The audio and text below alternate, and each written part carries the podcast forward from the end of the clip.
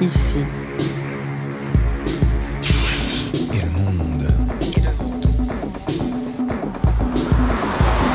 Habiter ici et le monde. Nous parlerons crise d'habitabilité de notre époque et architecture. Habiter ici et le monde. Crise d'habiter et crise d'habitabilité. Voilà un peu euh, le- l'entrée d'habiter ici le monde. Bonjour Valérie. Bonjour. Eh bien, nous sommes ravis de vous retrouver aujourd'hui pour ce nouveau Habiter ici le monde qui aujourd'hui va porter sur la question de s'abriter quand on n'a rien. Mais a-t-on vraiment rien? C'est la question qu'on va se poser, à savoir comment construire un, abri quand on est sur le chemin ou dans la rue. Hein, vous verrez, les matériaux et les savoir-faire évoluent avec le temps ici et ailleurs, en écho avec euh, ce magnifique titre hein, qui nous amène toujours du local au mondial. Mais qu'en est-il en ville? Que nous disent l'évolution, la répétition et l'intensification des logements de fortune, et notamment des migrations Alors l'immigration, d'abord, c'est une question euh, euh, de toujours. Euh, parce que je rappelle que les humains, parmi l'ensemble des vivants, étaient euh, n'étaient pas sédentaires avant le, en gros, le néolithique. Alors bien sûr, il y a des, différences selon les territoires, mais avant euh, la sédentarisation qui est, provoquée par, euh, par l'agriculture, nous étions des chasseurs-cueilleurs, nous étions donc nomades et euh, on cherchait, selon les saisons, on, se déplaçait pour pouvoir trouver de quoi manger. Et donc à chaque fois, on trouvait de quoi s'abriter.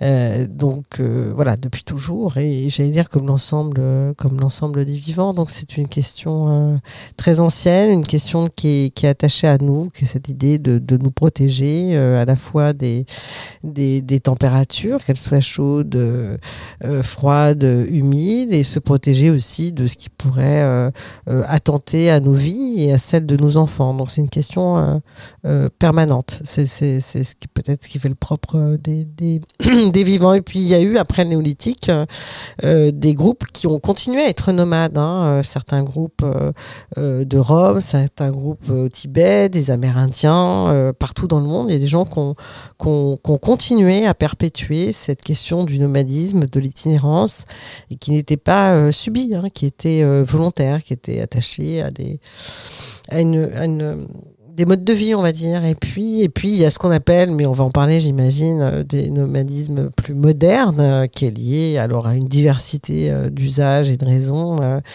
des plus joyeuses aux plus dramatiques.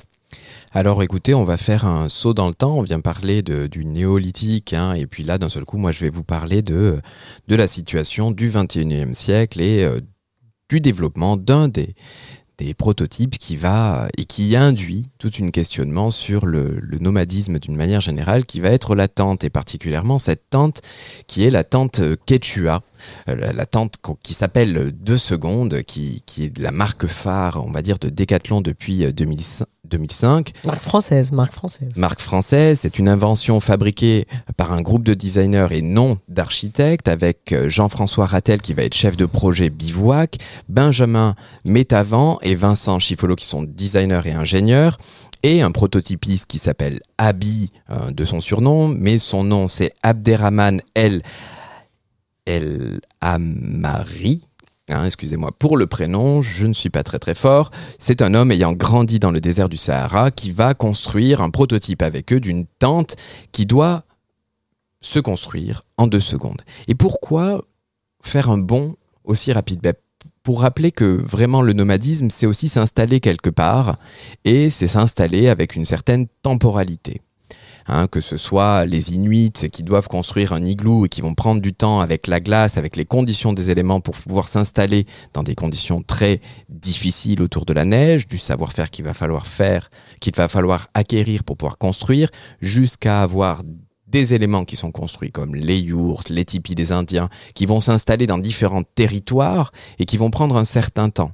Pour en arriver à la période contemporaine qui est une question contemporaine, de poser la question de la rapidité.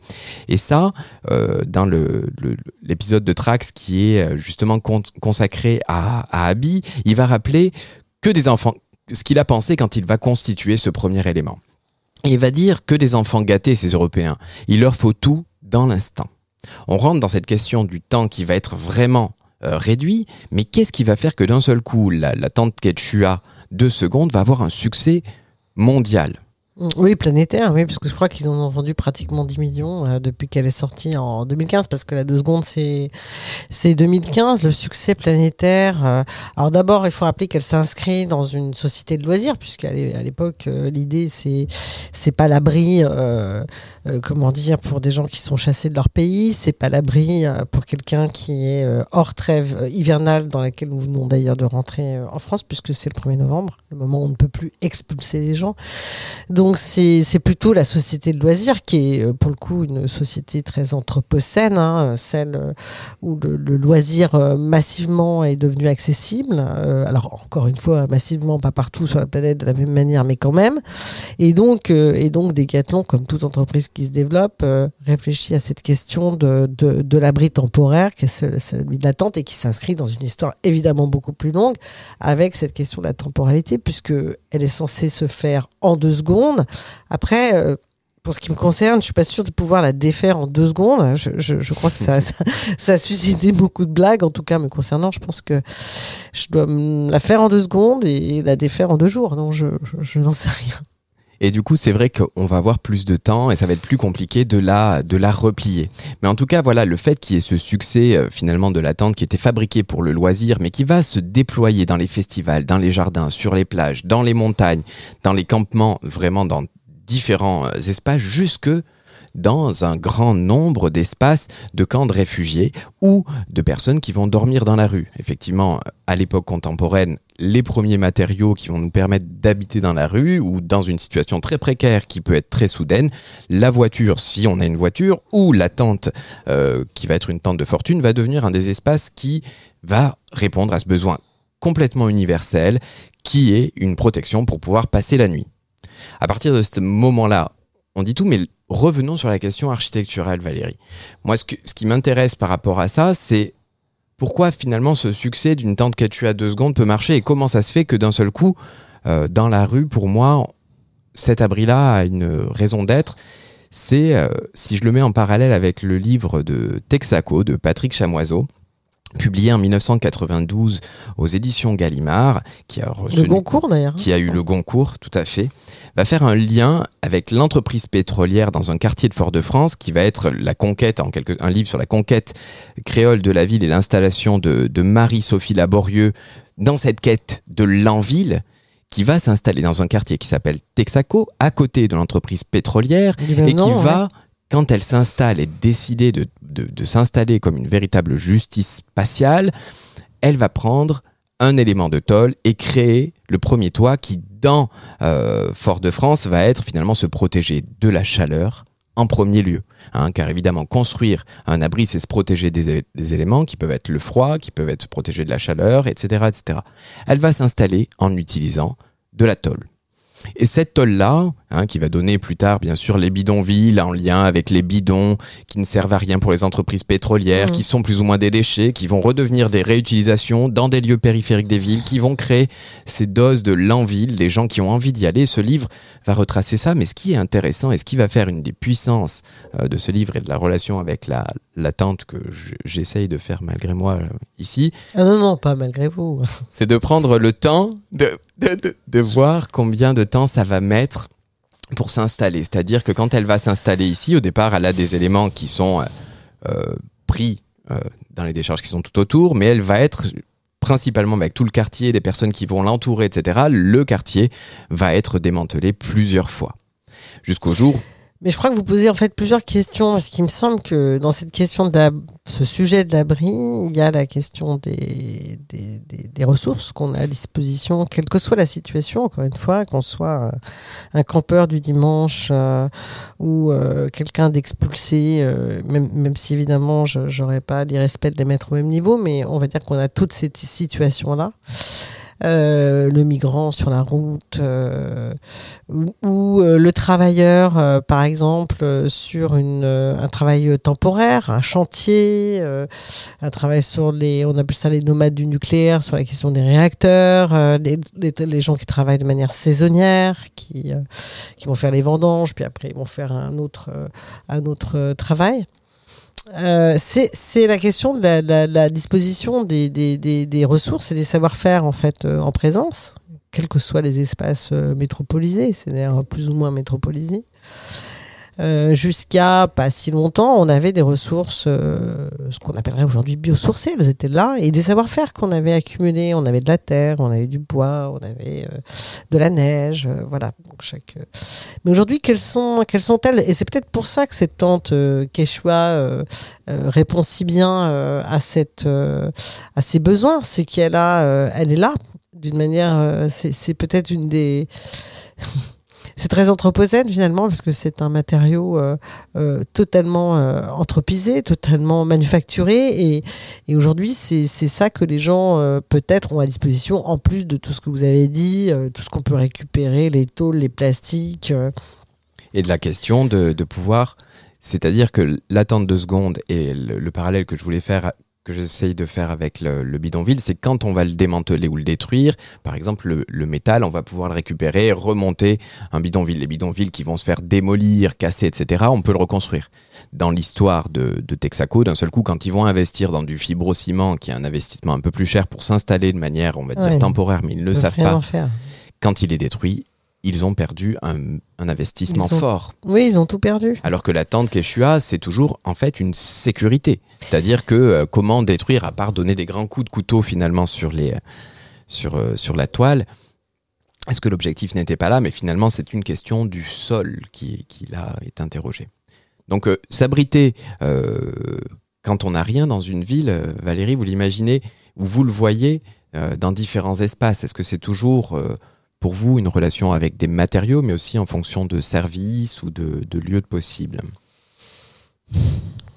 Alors, bon, c'est une question un peu compliquée, mais ce qui est sûr, c'est que ce qu'on peut observer, c'est euh, l'intelligence, euh, euh, la capacité d'adaptation des, des, des gens, des personnes, euh, à trouver l'endroit le plus adéquat, l'interstice, la faille, la, pente, le terrain où s'installer euh, pour être à peu près, à peu près euh, protégé.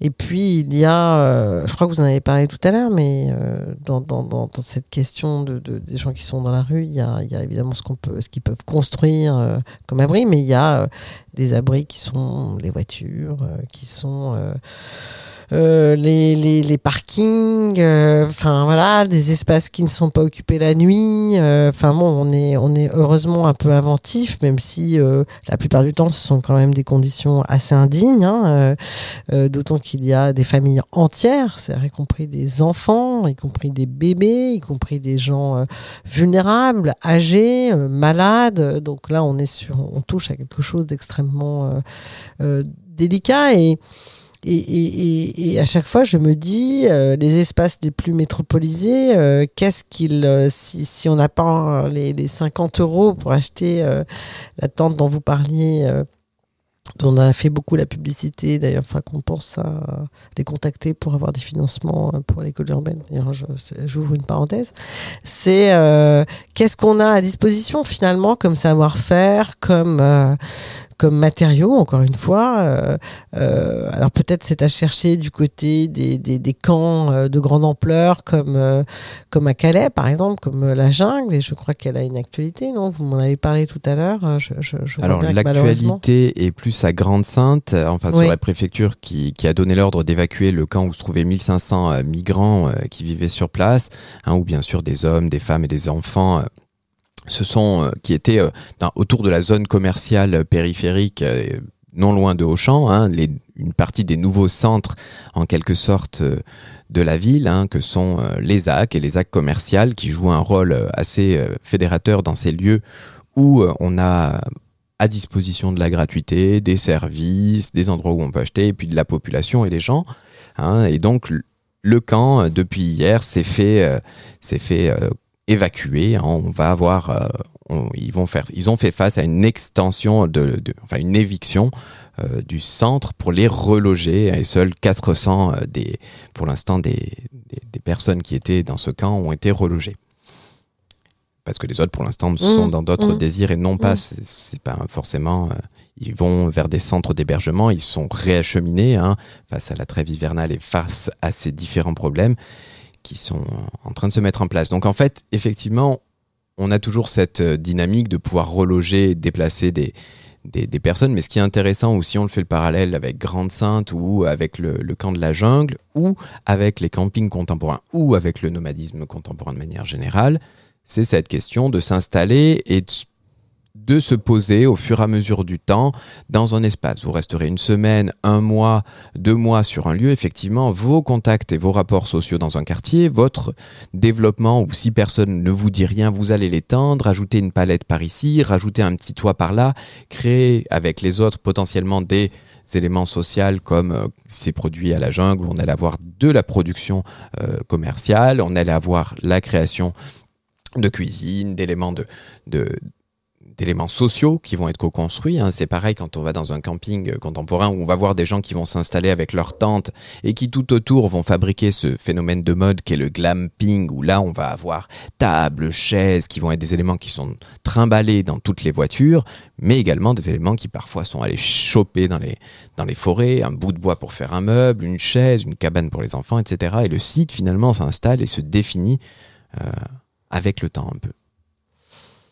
Ouais, et puis je crois que si, je reviens un peu, je suis désolée si je m'éloigne et que je reviens, vraiment c'est une espèce de, mouvement de vague euh, à, ce, que, ce que notre époque, notre ère euh, anthropocène nous enseigne. Il me semble qu'il y a deux, en particulier, et encore une fois je ne suis pas exhaustive, deux phénomènes très importants que sont euh, l'augmentation chiffrée d'ailleurs par un certain nombre de chercheurs du nombre de, catastrophes naturelles euh, dans le monde, donc qui provoquent euh, de manière extrêmement rapide, vous parlez de la question de la temporalité euh, des, des problématiques de logement, montée des eaux, incendies, ouragans, tremblements de terre, etc. Donc ça, c'est un phénomène qui est en augmentation, donc qui va poser cette question euh, à la fois de ce qui se construit et en même temps de ce qui peut se construire ou se, se fabriquer rapidement. Et qu'est-ce qui peut être résilient aussi? Dans, dans, dans, dans ce qui est construit, plus résilient. Ces questions que sont posées des architectes comme Toyo Ito après Fukushima, que sont posées des gens comme Shigeru Ban après euh, les tremblements de terre de Kobe et d'Istanbul. Euh, voilà. Et puis l'autre phénomène, moi, qui me paraît très important et très très très actuel, hein, c'est les modifications du monde du travail. Euh, c'est-à-dire pas simplement ce que j'ai dit tout à l'heure sur euh, un chantier, un barrage, une construction d'infrastructure ou la question du maraîchage euh, qui est de fait itinérant ou euh, la question des, réacteurs nucléaires euh, qu'il faut euh, mettre en place, surveiller, etc. C'est euh, tout ce qu'il y a la question du numérique, par exemple. Il y a euh, toute une partie de, des travailleurs aujourd'hui qui, euh, au-delà de la question du télétravail qui s'est posée ces derniers mois avec la pandémie, qui, euh, qui bouge, qui bouge en permanence parce que, euh, alors, de manière subie ou totalement volontaire, mais qui sont amenés à être eux-mêmes des nomades euh, euh, parce que voilà, ils peuvent s'installer partout dans le monde, euh, deux jours ici, un jour ici, un peu comme des représentants de commerce euh, euh, à l'ancienne, et, et, et que ça, je crois qu'il y a 5 à 10% des Français hein, qui sont des, des travailleurs nomades dans différents champs. Et donc se pose la question de l'abri euh, selon les moyens que vous avez à ce moment-là aussi, parce que soit vous êtes un travailleur euh, euh, très bien rémunéré et donc il n'y a pas de souci pour louer, pour aller à l'hôtel. voilà, on voit même aujourd'hui des retraités dans des hôtels, par exemple. Mais soit vous n'êtes pas du tout dans ces situations-là, vous êtes plutôt dans des situations de, précarité. J'en veux pour preuve, par exemple, le film que vous avez dû voir, No Man's Land. où elle vit dans son van et qu'elle circule euh, avec euh, les différents euh, jobs qu'elle qu'elle trouve et qu'elle parfois elle est dans des campements, parfois elle est au bord de la route, parfois elle, trouve d'autres travelers du travail comme elle.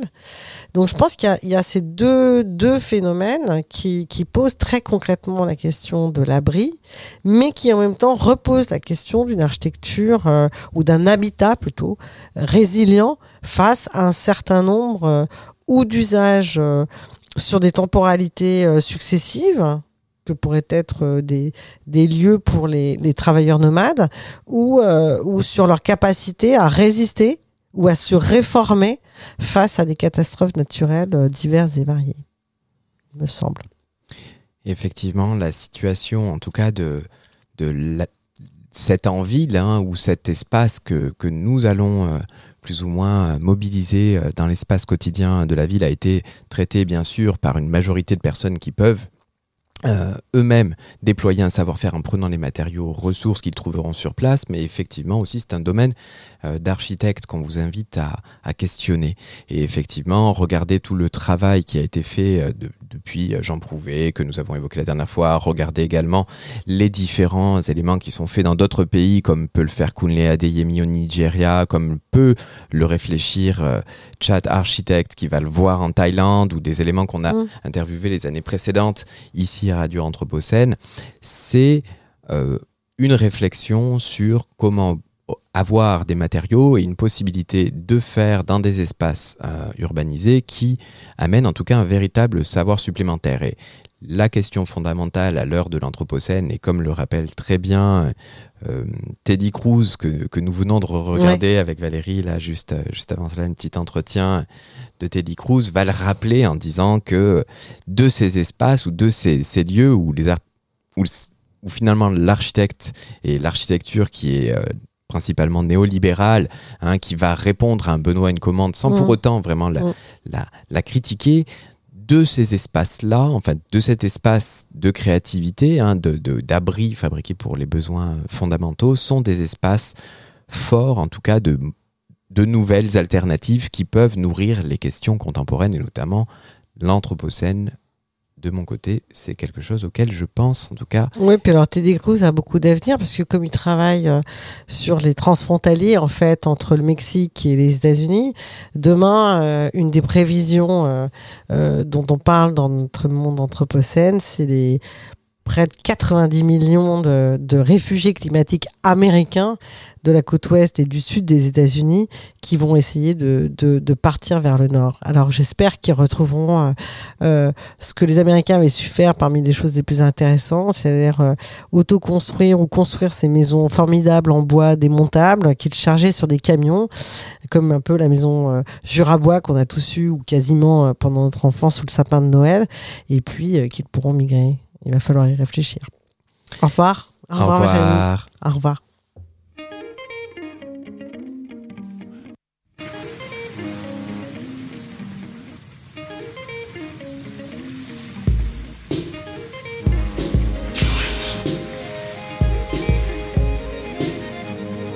Habiter Habiter ici et le monde.